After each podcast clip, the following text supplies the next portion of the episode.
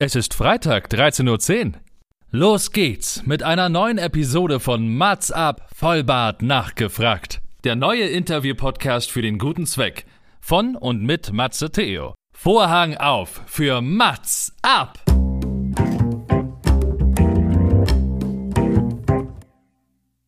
Mats ab, Vollbart nachgefragt ist noch ein neuer Interview-Podcast. Es kommen Leute zu Wort, die Matze Theo, das bin ich. interessant findet und die vorher noch nie die Gelegenheit hatten, ihre spannenden Geschichten zu erzählen. Zehn Fragen Naja, also fünf. und noch fünf. Ja, also zehn in Summe. Äh, Egal. Im Anschluss an das Gespräch verabreden sich beide zu einer guten Tat. Mats ab, Erika die Witt. Hallo und herzlich willkommen. Es ist wieder soweit eine neue Folge Mats ab, Vollbart nachgefragt an diesem wunderbaren Freitag. Und bevor es losgeht, möchte ich einmal eine unbezahlte Werbung machen. Und zwar die Geburtstagsfolge. Mein Zweijähriges kam so gut an und jeder hat sich gefragt, wer ist denn dieser Sam, der Matze da interviewt hat. Der Sam ist von meinem Partner Podcast, also Bärenstark Podcast. Und da dürft ihr gerne mal reinhören. Er bespricht mit seinem Kollegen Frodo, also Sam und Frodo, beide gemeinsam lustige Themen auf ihre sehr spezielle Art und Weise und das aber sehr unterhaltsam. Also ich packe das auch mal in die Shownotes, hört gerne mal rein und dann könnt ihr noch viel mehr von Sam erfahren, wer das denn so war aus der 200. Mats Absendung. Aber jetzt möchte ich mich natürlich auch sehr gerne meiner heutigen Gästin widmen. Wir stellen uns heute mal ein paar Fragen. Wie schafft man seinen Alltag in Krisenzeiten, wie wir sie gerade vorfinden? Darf man sich über Erfolge freuen, wenn woanders Leute leiden? Wie finde ich überhaupt die Stärke, um mir einzugestehen, dass ich eventuell psychologische Hilfe in Anspruch nehmen soll? Eine Beratung bei Selbstzweifeln und Lebensfragen aller Art bietet meine heutige Gesprächspartnerin. Lena trifft genau den Puls der Zeit und bietet mit bezweifeldich.net Online-Beratung an. Wie wichtig das ist, wer auf Lena zukommen darf und wie es ist, als blinde Psychologin den Alltag zu meistern, werden wir hoffentlich heute erfahren. Und ich begrüße ganz herzlich Lena Lehmbeck. Hallo Matze, vielen Dank, dass ich hier sein darf. Sehr, sehr gerne und äh, danke, dass du dir auch die Zeit genommen hast und auch natürlich über deinen spannenden Berufsalltag äh, berichten wirst. Und ähm, also natürlich dreht sich alles auch darum. Selbstverständlich lade ich dich auch rein, natürlich über alles andere zu sprechen, wenn du ähm, möchtest. Und äh, ich bin auch ganz froh, dass auch ähm, ja, du, ich sage jetzt mal, den Mut gefunden hast, dir einzigartige Fragen zu stellen und auch offen zu sein, dass ich dir einzigartige Fragen stelle. Ich bin mal gespannt, ob es mir auch tatsächlich gelingen wird. Bevor wir mit deinen Fragen anfangen über dich selbst, hab, Da bin ich auch gespannt. ja, ich hoffe, ich hoffe. Ich äh, bin dann auch immer ein bisschen aufgeregt, weil ich es natürlich auch erreichen möchte. Aber bevor wir mit deinen Fragen anfangen über dich selbst, habe ich irgendwas im Intro vielleicht äh, vergessen, was dir noch wichtig wäre zu erwähnen. Ich fand dein Intro sehr, sehr gut. Auch, dass du diese Frage vorangestellt hast, wie schafft man es in den heutigen Zeiten stark zu bleiben und sich einzugestehen, dass man vielleicht psychologische Hilfe braucht. Ich fand, das war ein sehr treffender Einstieg. Alles wunderbar. Ich habe es mir tatsächlich ganz einfach gemacht, weil ich bin von mir ausgegangen. Ich habe das auch mit ein paar Freunden geteilt. Es ist ja auch gut, dass man sich auch mal austauscht. Aber man hat so das Gefühl, hm, jeder geht gerade gut mit der Krise oben. Wieso st- struggle ich manchmal so? Ne? Mhm. Aus, also natürlich Kriegszeiten, Corona und jeder hat sowieso noch sein privates Päckchen zu tragen. Und erst in den Gesprächen erfährt man, dass jeder das Gleiche denkt Ja. und auch sagt, nee, mir fällt das auch schwer. Also schwer wirklich den Alltag, ich sage es mal, mit einer Leichtigkeit so zu schaffen, weil man natürlich, ja, man informiert sich ja, man möchte auch informiert bleiben und diese Gedanken und da fehlt, glaube ich, also da ist ja kein Filter mal dazwischen und das beeinflusst ja dann auch, ne? Und über so eine lange Zeit hinweg beeinflusst das auch. Deswegen habe ich so gedacht, wie, wie schaffen eigentlich alle anderen so die, den Alltag in den, in den Krisen? Und von daher denke ich, dass du da sehr viele Aspekte auch, ähm, also berufliche Aspekte, vielleicht auch private Erfahrungen mit reinbringen kannst. Und äh, ich bin ganz gespannt. Was ich dazu noch sagen wollte, man sieht ja immer nur das eigene Chaos. Also was im eigenen Kopf vorgeht, wie man selber mit einer aktuellen Krisensituation umgeht, was für Gedanken man selber mich, sich macht. Und in die Köpfe der anderen kann man ja nicht reingucken. Und oft denkt man dann, die schaffen das alle so gut und warum schaffe ich das nicht? Aber das, dem ist oft nicht so. Genau, das habe ich auch erfahren. Also man muss sich erstmal austauschen und ähm, jetzt ein Bild nach außen ist natürlich keine Antwort, ne? wie es natürlich auch im Inneren aussieht. Jetzt hast du natürlich einen super Einstieg gewählt, um, ich sage jetzt mal, die Tür zu unserem Thema heute auch aufzumachen und also generell zu öffnen. Deine erste Frage ist, warum bist du eigentlich Psychologin geworden? Vielleicht mag die Antwort jetzt sehr einfach klingen, aber es macht mich einfach unheimlich glücklich, Menschen auf ihrem persönlichen Weg zu begleiten und vielleicht auch ein Stück weiterzubringen. Und es war bei mir schon immer so, dass ich mich mit Freunden und Bekannten lieber alleine getroffen habe als in der großen Gruppe, weil ich oft das Gefühl habe, dass Gespräche dann persönlicher und tiefgehender sind. Gru Treffen in größeren Gruppen haben mir schon auch Spaß gemacht und machen mir auch heute noch Spaß, aber diese persönlichen Gespräche oder wenn Freunde und Bekannte mit mir über Sachen sprechen, die sie beschäftigen, dann erfüllt mich das in den allermeisten Fällen und gibt mir auch tatsächlich Energie. Äh, egal, ob ich direkt zur Lösung eines Problems etwas beitragen kann oder auch manchmal einfach nur zuhöre. Einfach nur zuhören ist ja oft auch schon sehr viel wert, weil Menschen sich dadurch ernst genommen fühlen und entlastet fühlen. Und als ich 16 war, habe ich für mich überlegt, warum eigentlich nicht Psychologie studieren. Und aus dieser Überlegung ist dann, oder der Überlegung ist dann auch tatsächlich das Studium gefolgt. Und ich habe es bis heute nicht bereut. Und neben meiner Tätigkeit als Psychologin habe ich auch schon für Menschen in meinem Umfeld als Lektorin gearbeitet, die eigene Bücher und Geschichten geschrieben haben und auf diesem Weg habe ich mich ja auch mit diesen Menschen, mit der Handlung der Bücher auseinandergesetzt. Und das hat für mich oder mir noch einmal mehr gezeigt, dass ich gerne als Psychologin arbeiten will und mich mit den Geschichten anderer Menschen gerne auseinandersetze und wie gesagt sie da ein Stück weiterbringen möchte. Also es war wahrscheinlich für dein Umfeld keine große Überraschung, als es hieß, du machst dein Psychologiestudium. Nee, es war keine große Überraschung. Okay. Was ist denn dein Hauptanliegen bei deiner Arbeit? Wir kommen dann natürlich nachher noch besonders auf deine Online-Beratung. Ähm, du hast ja jetzt auch erzählt, warum du gerne äh, Psychologin geworden bist und äh, warum du dich dafür entschieden hast. Und ähm, ich denke, man kann sich ja dann auch in gewissen Bereichen spezialisieren oder beziehungsweise auch für Sachen ganz besonders interessieren. Und äh, was ist dein, dein Hauptanliegen? In einem Satz zusammengefasst möchte ich Menschen dabei unterstützen, mit sich selbst und ihrem Leben zufriedener zu sein. Denn wir können zwar nicht beeinflussen, wie lange wir leben werden, keiner von uns kann das, aber wir können frei entscheiden, was wir mit unserer Lebenszeit machen wollen. Und ich finde, dass das ein unheimlich großes Geschenk ist. Und deshalb möchte ich Menschen dabei helfen, mutiger zu werden, in ihrem Alltag gelassener zu sein, erfülltere, erfülltere Beziehungen zu führen, also sowohl in der Partnerschaft als auch Beziehungen zu Freunden, zur Familie, zu, zu Arbeitskollegen. Und eben ganz wichtig, sich selbst besser annehmen zu können. Nun sagt man ja auch, dass Psychologen oft Psychologie studieren, weil sie selbst auch an sich interessiert sind. Kannst du denn auch so Sachen oder Aspekte aus deinem Hauptanliegen, also hast du die selbst bei dir erfahren oder da vielleicht auch Defizite gemerkt oder kannst du sie jetzt auch im, im Nachgang äh, auch im Privaten umsetzen oder kannst du das für dich komplett so ganz äh, strikt trennen? Ich kann es bei meiner Arbeit mit meinen Klienten strikt trennen, weil dann bin ich komplett bei denen und nicht bei mir selber. Aber viele Strategien, viele Tipps und Übungen, die ich meinen Klienten mitgebe, wende ich für mich selbst auch an. Wir sind ja alle nur Menschen, ich natürlich auch. Und ich sah es auch schon auf mhm. der anderen Seite, sage ich mal. Ich habe keine Psychotherapie gemacht, aber wir hatten im Psychologiestudium mehrere Seminare, wo wir üben konnten, wie es ist, Psychologe oder Therapeut zu sein. Das heißt, dass wir mit einem realen Problem, was wir hatten, zu unseren Kommilitonen gegangen sind. Die haben dann eine Woche lang unsere Therapeuten gespielt. Im Idealfall, oder zumindest auch bei mir, waren das auch jedes Mal nicht meine Freunde, meine Therapeuten. Das war gut, weil sie diesen Blick von außen hatten.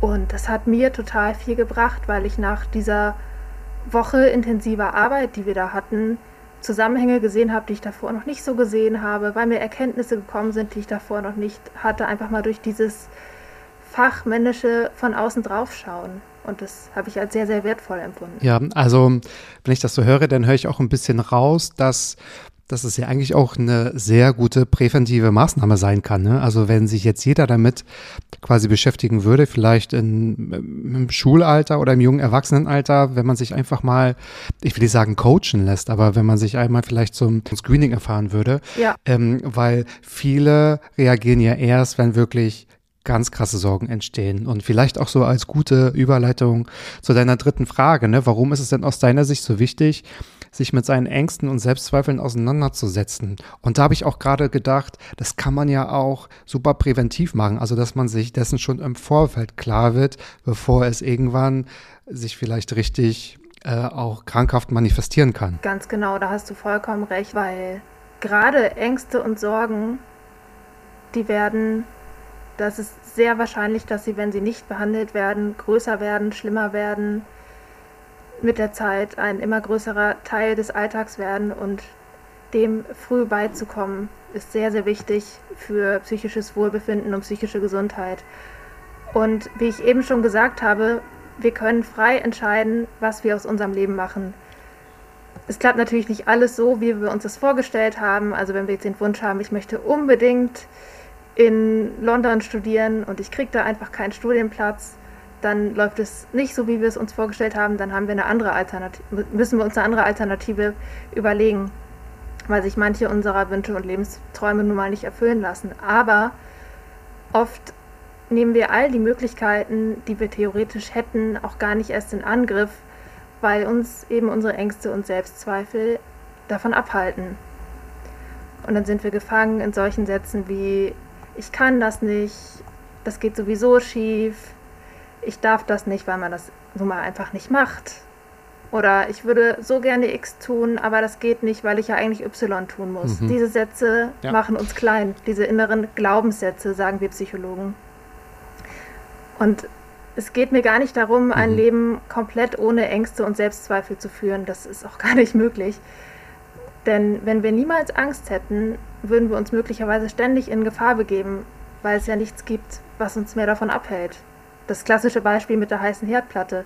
Wenn wir keine Angst mehr hätten, der Herdplatte zu nahe zu kommen, weil es dann heiß wird, dann würden wir uns verbrennen, würden wir uns in Lebensgefahr unter Umständen begeben. Und wenn wir niemals Selbstzweifel hätten, würden wir möglicherweise überhaupt nichts mehr an uns hinterfragen und uns dadurch nicht weiterentwickeln können. Und das Leben ist ständige Weiterentwicklung.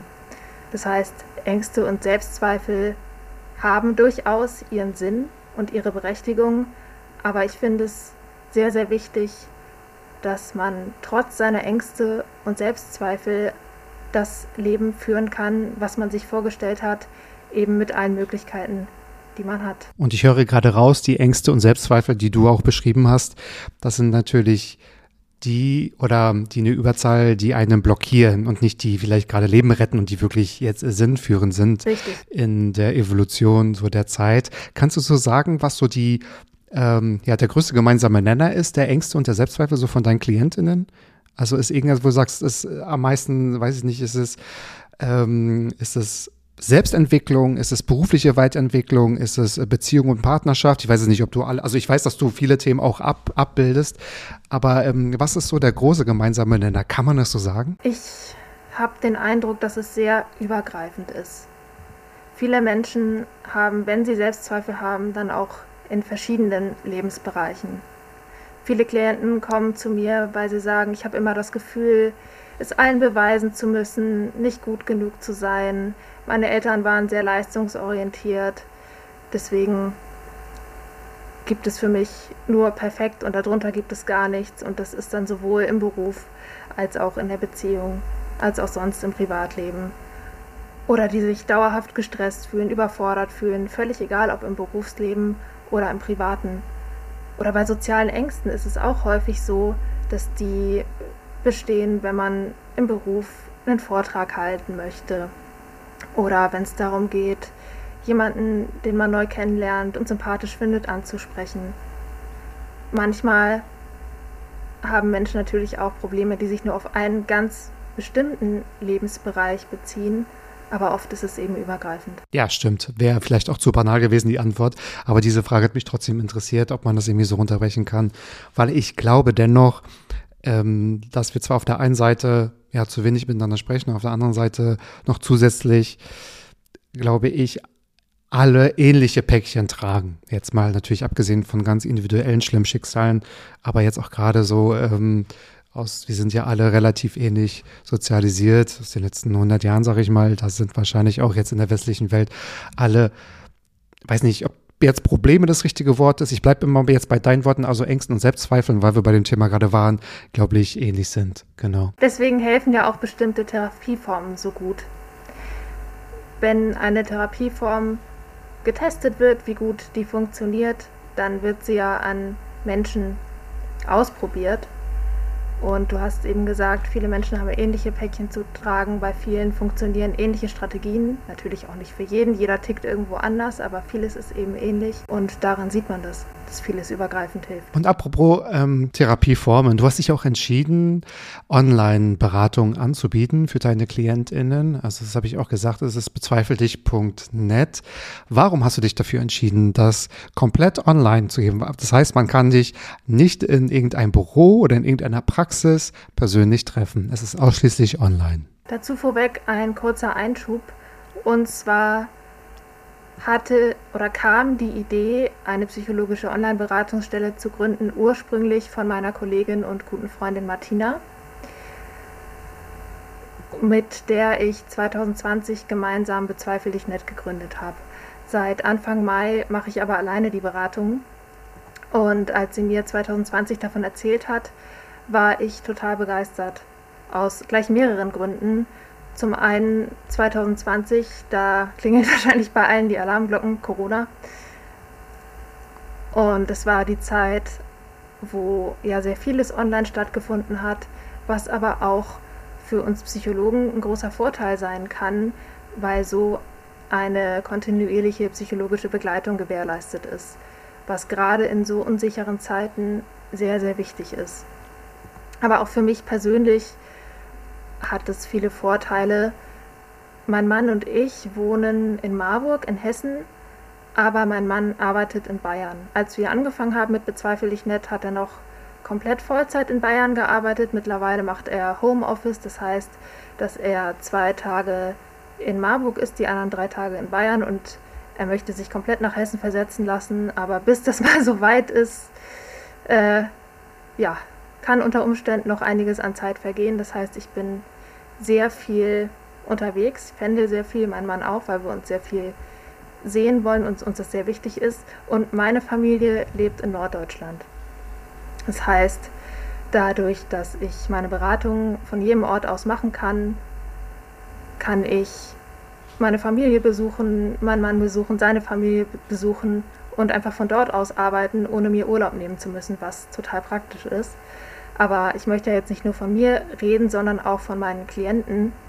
Und für viele meiner Klienten hat es auch viele Vorteile, eine Online-Beratung in Anspruch zu nehmen. Zum einen ist auch für sie, nicht nur mhm. für mich, die Beratung online oft leichter in den Alltag unterzubringen, weil sie ja nicht irgendwo hinfahren müssen und die Beratung nur so lange dauert, oder sie sich nur so viel Zeit einplanen müssen, wie ein Beratungsgespräch tatsächlich dauert. Sie müssen einfach nur ans Telefon gehen oder den Rechner hochfahren. Oder sie können sich schriftlich von mir beraten lassen, was einige von meinen Klienten auch bei der Arbeit tun, zum Beispiel in der Mittagspause oder mal zwischendurch. Und dann bekommen sie innerhalb von kürzester Zeit von mir eine Antwort und brauchen keinen extra Termin. Also es ist zeiteffizient und ortsunabhängig und selbst wenn meine Klienten ihren Wohnort wechseln, bleibe ich ihnen ja weiterhin als psychologische Stütze erhalten. Das klingt jetzt auch nach zwei Jahren Corona total logisch und einleuchtend auch, aber ich denke, das war dennoch so vor zwei Jahren, äh, vor zwei Jahren relativ neu, auch so dieses ähm, sehr digitale und sehr individuelle Angebot. Das wurde wahrscheinlich sehr, sehr, sehr gut genutzt, oder? Ja, es wurde häufig genutzt, aber Corona war in vielen Fällen gar nicht so der Hauptgrund. Ich habe von vielen Klienten die Rückmeldung bekommen, sie finden unsere Plattform total gut, weil sie es besser in ihren Alltag unterbringen können, weil sie bei der Arbeit mit mir schreiben können, weil sie nicht irgendwo hin müssen, weil sie es von zu Hause aus machen können. Und Corona haben die gar nicht so als Hauptvorteil angegeben, aber es spielt mit Sicherheit mit rein, ja. Also ich denke, dass Corona jetzt auch jetzt unabhängig von dieser Erkrankung, Covid-19, aber auch so die Umstände, weil ja so viele eh entweder in Kurzarbeit oder zu Hause waren oder relativ äh, im Homeoffice verankert waren oder auch woanders arbeiten konnten, ähm, das ja dann auch individuell nutzen konnten. Also jetzt mal irgendwie so Termine auszumachen und irgendwo hinzufahren, war ja auch äh, lange Zeit nicht möglich und dann oder dann halt nur sehr eingeschränkt oder telefonisch und so ein Angebot direkt gleich von Anfang an online auszubreiten, ist ja dann natürlich auch total ähm, clever, genau. Aber es wird keine hybride Form geben, oder? Du bleibst bei deinem Online-Angebot, richtig? Erstmal ja. Ist natürlich total wichtig, klientenorientiert Entscheidungen zu treffen. Und wenn jetzt in den nächsten Jahren viele Klienten oder ehemalige Klienten auf mich zukommen und sagen, wir würden total gerne zu dir kommen, dann kann ich mir vorstellen, beides zu machen. Das Online-Angebot möchte ich gerne beibehalten, weil ich so alle Menschen im deutschsprachigen Raum erreichen kann. Ich hatte tatsächlich auch schon Menschen aus Österreich und aus Luxemburg. Und dann würde ich beides anbieten. Aber erstmal bleibt es bei dieser Online-Form. Okay, klingt spannend und klingt auch total logisch, einfach sich nach den Klienten auch zu richten. Genau. Jetzt kommen wir zu einer fünften Frage. Ich habe das eingangs auch schon erwähnt in meinem Intro. Du bist, du bist blind und in welcher Weise wirkt sich das dann auf deinen Al Arbeitsalltag tatsächlich aus? Und vielleicht kannst du auch so aus deiner Studienzeit und so vielleicht auch äh, etwas berichten, weil ich glaube, das ist ganz spannend, das mal von dir zu erfahren. Ja, sehr, sehr gerne. Ich hatte gerade erst eine Klientin, die gesagt hat, wenn sie mit mir spricht, hat sie gar nicht mehr im Kopf, dass ich blind bin. Das war am Ende eines Beratungsgesprächs. Und ich muss sagen, ich habe das oft auch gar nicht im Kopf, weil das für mich so normal ist. Ich bin von Geburt an blind, das heißt, ich denke nicht ständig darüber nach. Und es gehört einfach zu mir. Du hattest jetzt direkt nach, danach mhm. gefragt, wie mein Studium so abgelaufen ist. Ich weiß nicht, wer von den Hörern das weiß, aber es gibt bestimmte Hilfsmittel, die sprechen können. Also ich benutze bei meiner Arbeit und habe es auch im Studium benutzt einen Laptop, der mir vorliest, was auf dem Bildschirm steht. Ich habe ein Diensthandy, was mir vorliest, was auf dem Bildschirm steht. Das heißt auch, dass mir Nachrichten von Klienten angezeigt werden und ich da genauso arbeiten kann wie jeder andere auch. Ich spreche auch mit Menschen über Videokonferenz, genauso wie wir das jetzt gerade machen, um diese Podcast-Folge aufzunehmen. Was natürlich bedeutet, dass ich bestimmte Informationen nicht habe, wie der Gesichtsausdruck oder auch die Körperhaltung. Aber ich achte ganz besonders auf andere Signale wie die Betonung oder die Stimmlage, die ja auch gute Hinweise geben können auf die aktuelle Stimmung eines Menschen. Das heißt, ich erlebe das eigentlich gar nicht so sehr, dass das für mich so ein großer Verlust ist.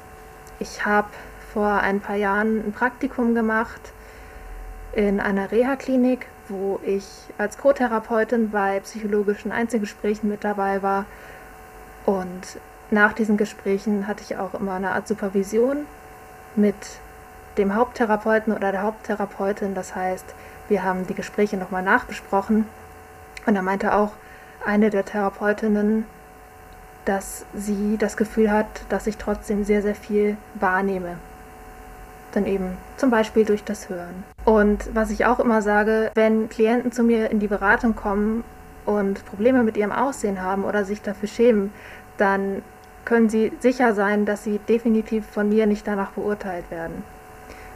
Was auch die Hemmschwelle senken kann unter Umständen. Ja, denke ich auch. Also es ist, glaube ich, ein sehr wichtiger Faktor. Und so wie du sagst, du kennst es ja nicht anders. Also ähm, du stellst ja nicht ständig die Frage, oh Mann, wie, wie sieht denn der jetzt aus? Ähm, mit wem kann ich das vergleichen oder wie kann ich das vergleichen? Was kann ich mir darunter vorstellen? Und ich denke auch, also als ich deine Frage gelesen habe, habe ich zuerst gesagt, okay, äh, interessant, aber ich hätte auch nicht gedacht, dass es dich irgendwie vielleicht negativ beeinflusst, sondern ich habe auch so wie du gedacht, ähm, dass du eventuell auch sagst, die anderen Sinne verschärfen sich ja dadurch und dass du wahrscheinlich, weil du ja auch so dein ganzes Leben lang ja kommunizierst, da so feinfühlig bist und natürlich das auch wahrnimmst wahrnehmen kannst. Genau, ja.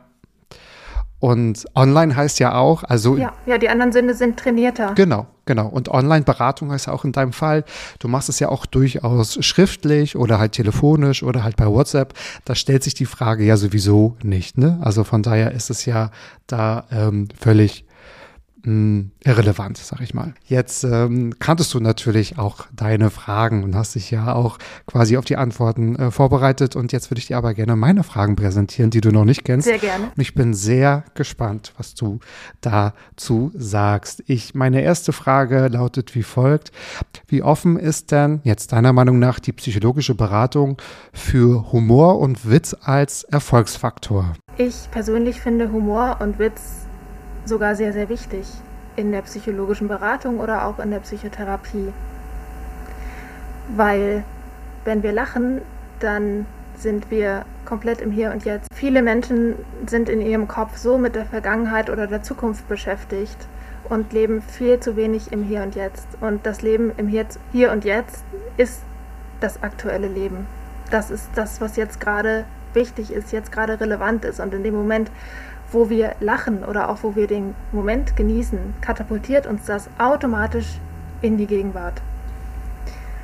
Außerdem ist tatsächlich Lachen gesund. Das ist nicht nur einfach ein Sprichwort, sondern es stärkt das Immunsystem, es fördert die tiefen Atmung, wir fühlen uns danach entspannter. Und manche Sachen kann man einfach auch nur mit Humor nehmen. Nicht jeder kann das, aber für manche Menschen ist Humor eine Strategie, um mit bestimmten Situationen fertig zu werden.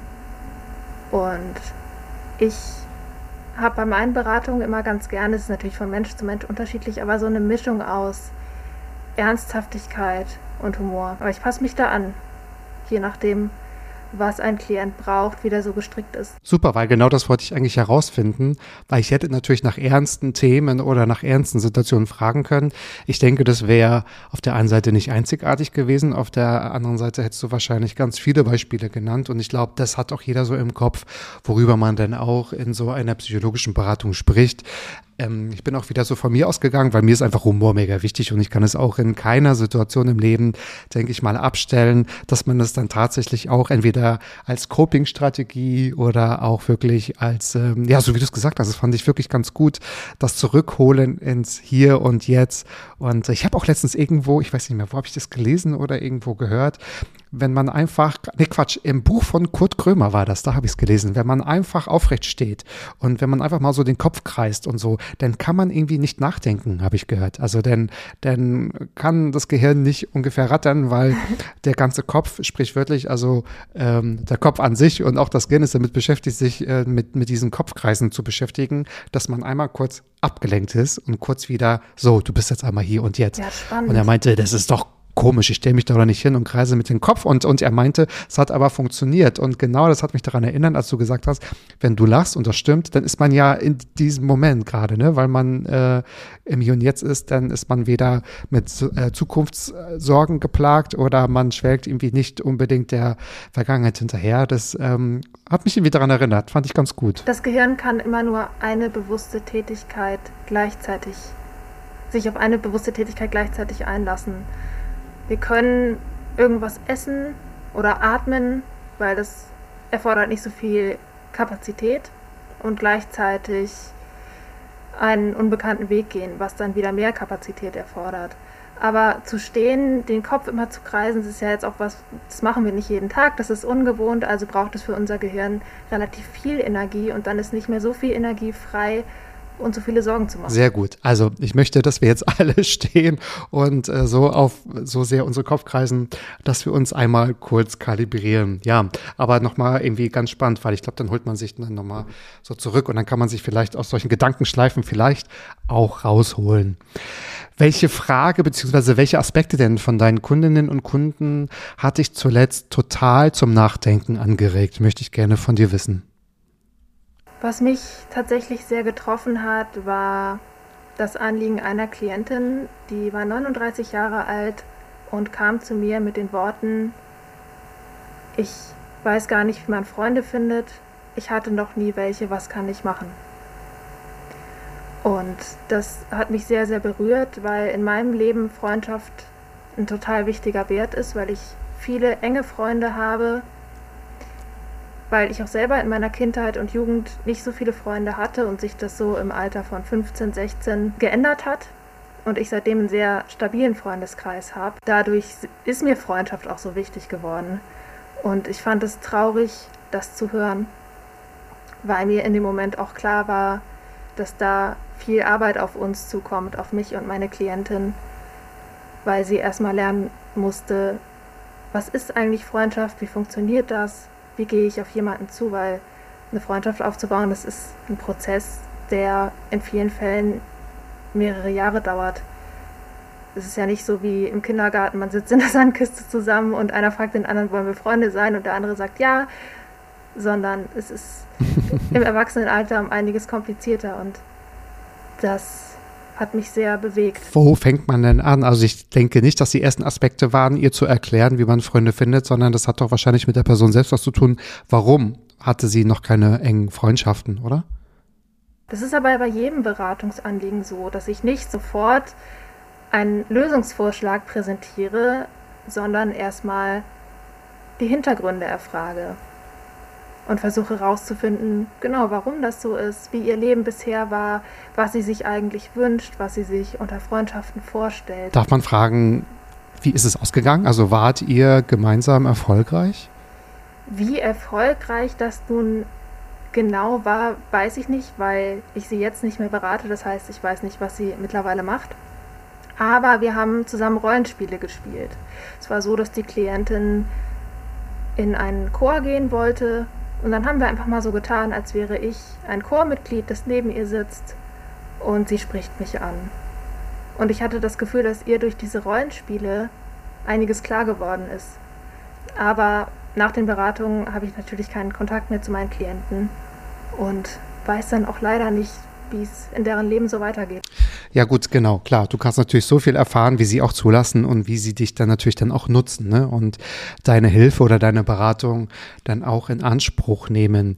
Wie kann man das eigentlich tun? Es gibt natürlich auch ein kostenloses Probegespräch, habe ich gehört. Also ich werde natürlich alle wichtigen Informationen in die Shownotes packen. Man kann sich natürlich auf zweifeldich.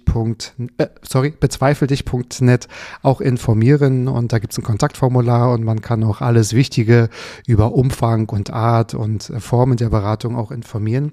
Es gibt ein kostenloses Probegespräch und da ist mir so die Frage in den Kopf gekommen, die Chemie ist natürlich auch total wichtig, ne? weil man muss natürlich auch Vertrauen aufbauen und man muss schauen, ob es passt, ne? ob es mit der Lena passt, die da vor einem sitzt digital. Mal ganz ehrlich, wer bewirbt sich wirklich bei wem? Wie groß ist der Aspekt? Okay, ich möchte natürlich, dass sich der Klient äh, sich für mich entscheidet und äh, du musst dich aber auch dennoch auf der anderen Seite dich für den Klienten entscheiden. Ich kann mir vorstellen, auch da ist natürlich Chemie wichtig. Deswegen so die Frage, wer ist eigentlich so auf dem Bewerberstuhl jetzt mal humoristisch gefragt? Also das Probegespräch ist ja auch dadurch, dass es kostenlos ist, unverbindlich.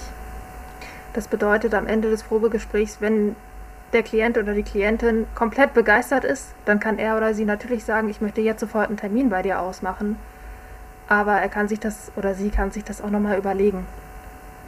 Bisher habe ich noch keinen selbst ablehnen wollen, der bei mir war oder der sich für ein Probegespräch angemeldet hat, worüber ich mich sehr, sehr freue. Und es ist ungefähr 50-50. Also einige Klienten melden sich nach dem Probegespräch tatsächlich für eine Beratung an, andere melden sich dann nicht mehr. Aber da frage ich dann auch nicht mehr nach, weil es wie gesagt unverbindlich ist und weil das Probegespräch einfach nur dazu dient, die Beratung mal auszuprobieren, zu gucken, A, ist ja. Online-Beratung was für, mich und B, ja. wie du gesagt hast, ist die Lena mir sympathisch, stimmt die Chemie. Das ist, glaube ich, auch extrem wichtig und das sollte man auch ernst nehmen. Und ich denke, das ähm, ist natürlich jetzt auch gerade so der Teufelspreis, äh, Teufelskreis, weil viele Beratungsplätze und äh, Hilfsangebote sind gerade so rar, es gibt lange Wartezeiten und wenn man dann, ja, vielleicht mal einen Termin gefunden hat und sich dann denkt, na, die Chemie passt aber irgendwie nicht und dann natürlich in dieser Zwickmühle ist. Ähm, ich habe nämlich gerade ein paar äh, Päckchen, wofür entscheide ich mich jetzt? Drehe ich nochmal eine neue Runde oder äh, probiere es irgendwie trotzdem? Ne? Das stelle ich mir dann auch nochmal ganz herausfordernd vor für die Klienten. Genau, ja. Also nur nochmal für die alle für alle, die es gehört haben wollen, es gibt ein kostenloses Probegespräch. Das gibt es ja bei meisten gibt es ein Beratungsgespräch oder ein Erstgespräch Ähm, da kann man sich ähm, genau da dann auch nochmal wirklich versichern und auch einen Eindruck davon machen. Genau. Nun habe ich mir vorgenommen, ich will gar nicht unbedingt über Corona sprechen, weil ich denke mir, da gibt es schon, es wurde ganz viel schon zu Corona gesagt. Ähm, ich möchte aber trotzdem so einen Blick mit dir in die Zukunft wagen. Aber, ein kleines Aber gibt es. Ich würde dich gerne fragen, wie sieht denn deiner Meinung deiner Meinung nach so die Zukunft aus, wenn wir so unsere hm, Probleme und Sorgen und Selbstzweifel sehen? Kannst du vielleicht ein optimistisches Bild geben? Weil in den letzten Pandemiezeiten war das ja eher verschärfend. Die Corona-Krise ist ja keinesfalls schön zu reden. Und das mache ich auch nicht, davon bin ich weit entfernt. Aber ich finde trotzdem, dass wir sehr, sehr viel aus diesen Zeiten gelernt haben. Ich persönlich habe zum Beispiel daraus gelernt, dass Freunde Freunde bleiben, wenn man sie nicht ständig sieht. Weil man sich ja nicht so viel sehen kann, aber dann freut man sich umso mehr, wenn man sich dann nach dem Lockdown in die Arme fällt.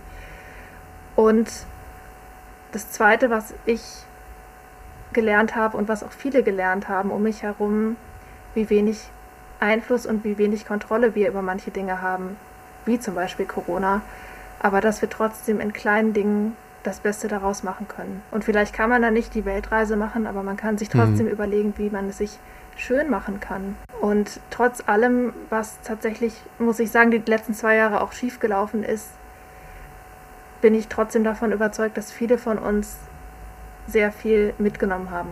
Und die Probleme werden jetzt aber mit Corona nicht weggehen. Was glaubst du, wie, wie, wie wird sich denn so diese ähm, Beratungssituation in Deutschland mh, hm, ändern, wenn sie sich überhaupt ändern wird? Glaubst du, das Verständnis für mehr Hilfe ist da? Also tut man deiner Meinung nach genug, um da auch wirklich aufzustocken? Ähm, gibt es überhaupt genügend Nachwuchs? Wird dafür genug getan? Oder ähm, wie siehst du das aus deiner Profisicht? Ich glaube, dass die Offenheit für psychologische Hilfe gewachsen ist. Was du aber meintest, dass es dass man schauen muss, dass das Hilfepersonal hinterherkommt. Das ist was, wo ich so ein bisschen meine Zweifel habe. Ja. Und genau deswegen stehe ich auch so hinter dem Hilfsangebot, was ich mit Bezweifel dich nicht habe, weil man heute für morgen einen Beratungstermin ausmachen kann. Und eben nicht zwei, drei Monate oder noch länger mhm. auf einen Therapieplatz warten muss. Und gerade kleine Kinder, die 2020, 2021 in die Schule gekommen sind oder in den Kindergarten gekommen sind. Und dann wird denen erstmal beigebracht, ihr müsst Abstand halten und es gibt keinen Präsenzunterricht in den Schulen mehr. Und ihr macht das jetzt alles von zu Hause aus. Das sind Dinge, die gerade Kinder nachhaltig prägen werden oder auch alte Leute, die einsam sind und dann in ihren Altenheimen keinen Besuch bekommen dürfen. Und selbst wenn sich die Situation weiterhin entspannt, ja. was sie ja im Moment tut, glaube ich schon, dass die psychischen Folgen noch nachhaltig bestehen bleiben. Weil es ja Erfahrungen sind, die wir gemacht haben und wir lernen über Erfahrungen. Und da braucht es erstmal viel Zeit, um auch wieder gegenteilige Erfahrungen zu machen. Das geht nicht von heute auf morgen. Ja, und das muss, glaube ich, auch geteilt werden. Darüber muss offener gesprochen werden und äh, dessen muss man sich auch einfach bewusst sein. Genau. Also vielleicht wie ja, Long Covid, was viele noch gar nicht wissen, was das so beinhaltet, was da vielleicht noch auf uns zukommt, sind das ja genau die gleichen Aspekte, die uns, glaube ich, in den nachfolgenden Jahren oder in der nachfolgenden Zeit noch beschäftigen werden. Vielleicht doch nicht so ein sehr optimistisches Bild, aber vielleicht ein sehr reelles Bild. Das ist natürlich auch schon mal auch ganz gut. Ja, das Optimistische war ja das, was ich am Anfang gesagt habe, dass wir ja, stimmt. vielleicht gelernt haben, da mehr zusammenzuhalten. Aber trotzdem glaube ich, dass, dass, dass die Belastungen dadurch nicht weggegangen sind. Liebe Lena, ich würde gerne von dir wissen, was ist in deinem Leben bereits schon so gut, von dem du möchtest, dass noch ganz viel mehr davon passiert? Bevor ich jetzt direkt darauf antworte, möchte ich gerne loswerden, dass ich diese Frage toll finde. weil sie uns dazu bringt, uns zu ah, überlegen. Oh, danke. Ja, gerne, weil sie uns nämlich dazu bringt, uns zu überlegen, wofür wir eigentlich dankbar sind. Und Dankbarkeit ist ja. total wichtig für die psychische Gesundheit, weil unser Gehirn darauf ausgelegt ist, auf negative Dinge in unserem Leben zu fokussieren. Das ist evolutionär bedingt. Früher war es wichtig, den Säbelzahntiger zu sehen und nicht nur die schönen Blumen am Wegesrand. Und diese Zeiten sind zwar vorbei, aber trotzdem haben wir noch dieses, dieses steinzeitliche Gehirn. Und da hilft es, sich auch mal zu überlegen, was ist eigentlich gut im Leben, wofür bin ich dankbar. Und bei mir persönlich sind es die Beziehungen in meinem engen sozialen Umfeld, weil ich Eltern habe, einen Ehemann habe und einige wirklich langjährige Freunde habe, mit denen ich mich sehr verbunden fühle und die mich wirklich genauso mögen und annehmen, wie ich bin. Und ich betone das deswegen so, weil leider viele psychische Probleme dadurch entstehen, dass wir von außen vermittelt bekommen, dass wir so wie wir sind nicht gut genug sind, dass wir nur unter bestimmten Bedingungen geliebt werden, was ich unheimlich erschreckend und traurig finde. Und gleichzeitig bringt es mich dazu, dankbar zu sein für die Wertschätzung, die ich regelmäßig erfahre, dass es eben nicht selbstverständlich ist. Du hast es eigentlich super erklärt und auf den Punkt gebracht. Aus diesem Grund habe ich mich für diese Frage entschieden. Es wäre natürlich einfach zu fragen, was wünschst du dir? Es wäre natürlich einfach zu fragen, was war in der Vergangenheit gut? Das sind erstens keine einzigartigen Fragen und zweitens ja, äh, bringen sie nicht den Fokus auf das, was jetzt schon gut ist und auf das, das sind ja meistens auch die Kleinigkeiten, wie du gerade auch gesagt hast. Also keine großen materiellen Dinge, sondern ähm, das, was einen gerade auch glücklich macht und auch äh, vielleicht auch Energie und Leidenschaft auch bringt. Ja, ganz toll. Vielleicht sollte ich deinen Mitschnitt einfach quasi als Erklärung immer mit in die Shownotes packen, warum diese Frage bei vielen Interviewgästen auch tatsächlich gleich ist. Ich hoffe, sie war trotzdem einzigartig, genauso Danke wie meine. Danke für das Kompliment. Ja, gerne, gerne. Nun würde ich aber gerne von dir wissen, habe ich es denn geschafft, dir nicht nur mit dieser letzten Frage, sondern auch mit den vier davor einzigartige Fragen zu stellen? Ja, tatsächlich anhand deiner Formulierung. ja, gut, okay. Ich wurde schon gefragt, zum Beispiel, äh, nein, ich wurde schon, schon gefragt, was Probegespräche bringen, aber ich wurde noch nicht gefragt, bewirbst du dich eigentlich oder bewerben sich die Klienten? Und ich finde, dadurch hast du das geschafft, ja. Es sind manchmal tatsächlich Kleinigkeiten, aber genau, ich will natürlich auch immer das Einzigartige aus den Fragen und aus den Thematiken meines Gastes natürlich auch rausholen. Und ich vermute auch, dass deine Antwort eine andere ist als ähm, ja auf die Frage, gibt es eigentlich Probegespräche? Von daher danke ich dir viel, vielmals, dass du das heute mit uns geteilt hast. Ich wiederhole mich gerne. Ich werde natürlich alles Wichtige in die Show Notes packen, damit man ganz viel nachlesen kann. Man kann dich kontaktieren und äh, ihr dürft uns natürlich, liebe ZuhörerInnen, ihr dürft uns sagen, wie ihr diese Folge gefunden habt, was ihr vielleicht zu diesem Thema denkt äh, ob ihr vielleicht Kontakt zu Lena aufnehmen wollt, ob ihr Kontakt zu mir aufnehmen wollt. Äh, falls ihr Fragen habt, ich leite auch ganz viel oder ich leite generell alles natürlich weiter und ähm, freue mich, wenn euch diese Folge gefallen hat. Und äh, liebe Lena, ich würde dir gerne, wenn du magst, die letzten Worte gerne dir überlassen. Ja, sehr gerne. Worüber wir ja schon mehrfach jetzt gesprochen haben in dieser Folge, ist, dass der Bedarf nach psychologischer Hilfe und Unterstützung in diesen Zeiten um einiges größer geworden ist. Und ich möchte nur oder kann nur immer wieder dazu ermutigen, traut euch, Hilfe anzunehmen. Ich habe ja erzählt, dass ich selber auch schon die Klientenrolle hatte im Psychologiestudium, schon mehrmals sogar, wo meine Kommilitonen meine Therapeuten gespielt haben und einfach mal aus fachlicher Sicht auf mich geguckt haben, nicht aus Sicht eines guten Freundes, sondern oder eines Partners, sondern aus psychologischer Sicht und dass mir das unglaublich geholfen hat.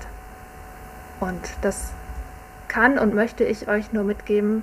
Traut euch, euch Hilfe zu holen, wenn ihr alleine oder mit der Unterstützung, die ihr schon habt, nicht weiterkommt. Wahre Worte, ehrliche Worte und natürlich ein sehr, sehr wichtiger Aufruf. Von daher, ja, ähm, nehmt euch das zu Herzen und ich würde mich natürlich freuen, wenn wir uns alle nächste Woche wieder hören, denn das könnt ihr. Mats ab Vollbart nachgefragt gibt es wie gewohnt seit über 106 Wochen, jeden Freitag 13.10 Uhr überall da, wo es euren Lieblingspodcast gibt. Ich sage ein wunderschönes Wochenende und falls ihr diesen Podcast auch an einem Dienstag, Mittwoch, Donnerstag hört, egal wann, abends, morgens, mittags, ihr könnt es 24-7 überall auf der Welt, so wie das Online-Angebot von Lena ist, ist habe ich ja auch quasi ein Online-Angebot, ähm, so wie der Konsument es tatsächlich will. Ich sage auf Wiedersehen und schönes Wochenende und danke, Lena. Sehr gerne. Danke dir.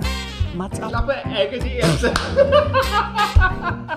Palim, palim. Jo. Mann, du bist gefeuert.